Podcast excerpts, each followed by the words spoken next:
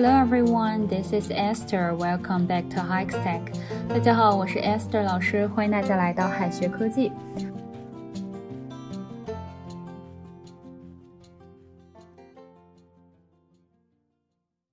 在中文中呢，我们平时说哈，买了个房子，第一个跳出来的这个对应的英文表达哈，可能是 buy a house。如果你这样跟你的外国朋友讲，他可能会两眼放光的看着你，觉得哇，你这个人好有钱啊。为什么他们会这样觉得呢？House 这个词其实比较简单哈，我们的理解就是买个这个单纯的表示房子的几室几厅的那种。但是在老外眼中哈，house 分好几种，比如说别墅啊、公寓之类的，不同的 house 可是价值不菲的。外国的 house 跟我们理解的房子有点不一样哈。house 呢一般指的是独立的房子，多指别墅、办公楼和大厦。房子呢可以是一层或者是两层，比较宽敞是这个 house 的最大特点。所以说 I bought a house，别人以为你买了一个大别墅。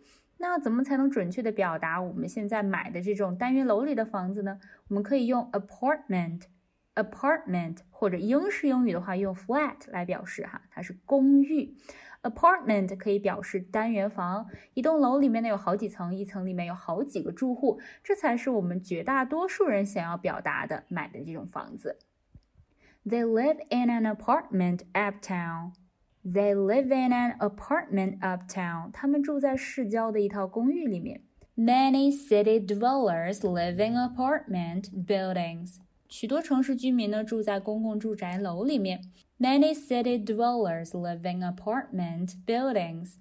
Loft 字面意思呢是仓库、顶楼、阁楼的意思。现在的 loft 是一种户型哈。There is a lot of storage space in the loft. 在阁楼里呢还有很多的储存空间。There is a lot of storage space in the loft. The loft is used for storing things. 这间阁楼呢是用来放东西的。 The loft is used for storing things. Caravan 是这个房车的意思哈。Caravan. They are touring in New England with a caravan. 他们正开着房车在这个新英格兰旅行呢。They are touring in New England with a caravan. 接下来呢，再跟大家介绍一些相关的使用表达哈。比如说，我们这个搬新家、搬家，用 move house 来表达。Move house. We moved house last week. 我们上星期搬家了。They move house fairly frequently. 他们搬家搬的相当的频繁。They move house fairly frequently. Housewarming 是乔迁宴哈，我们一般搬了家之后哈，会请这些亲戚朋友哈来家里一起聚一聚，这个呢就叫做乔迁宴。House 房子，warm 温暖的哈，就是我们所说的暖房。新房子往往没有人住过哈，所以是没有人气儿的。那么暖房呢，可以增加房子的人气儿。I'm so sorry I missed the housewarming。很抱歉我没有赶上乔迁聚会。I'm so sorry I missed the housewarming。I was just planning my housewarming。我只是在筹备乔迁宴。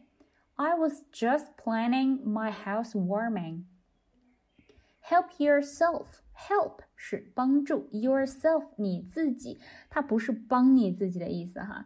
那比如说你去别人家吃饭，主人对你说 Help yourself to some meat，那么不是说帮你自己吃点肉哈，是让你别客气，请自便，随意一点。